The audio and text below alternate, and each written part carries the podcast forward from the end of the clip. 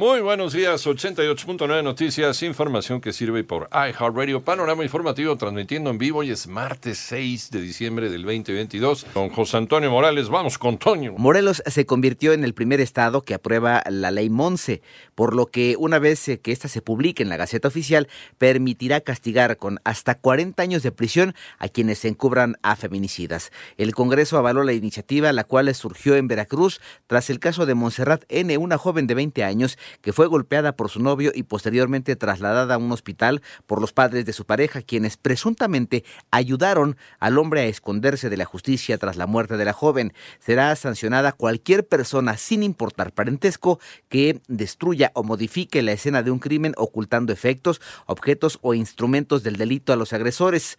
En casos de feminicidio, Así, el juez podrá imponer eh, a los encubridores hasta dos terceras partes de la sentencia dictada al feminicida.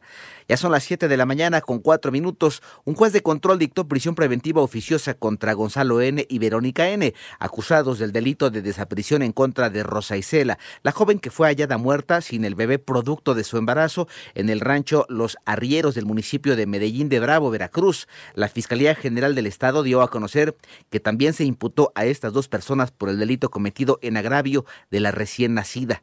Por otro lado, cuatro eh, militares adscritos a la Secretaría de la Defensa fueron detenidos por personal de la Procuraduría General de Justicia del Estado de Tlaxcala, acusados de incurrir en el delito de secuestro. La captura ocurrió en medio de un amplio operativo policíaco efectuado el pasado sábado en el municipio de Tlaxco, al norte de la entidad. En tanto, la Fiscalía General de Justicia del Estado de Durango obtuvo siete órdenes de aprehensión en contra de administradores y dueños de hospitales privados en Durango, donde se practicaron diversos procedimientos quirúrgicos de bloqueo y que presuntamente derivaron en meningitis eh, micótica, que hasta ahora ha causado 22 fallecimientos. México es pionero en el cuidado del suelo para la producción de alimentos. Ivonne Menchaca. Al conmemorar el Día Mundial del Suelo 2022, el secretario de Agricultura Víctor Villalobos destacó que con la Estrategia Nacional de Suelo para la Agricultura Sostenible se impulsan a la fecha 120 acciones para lograr conservar la salud y calidad de este recurso. Que el suelo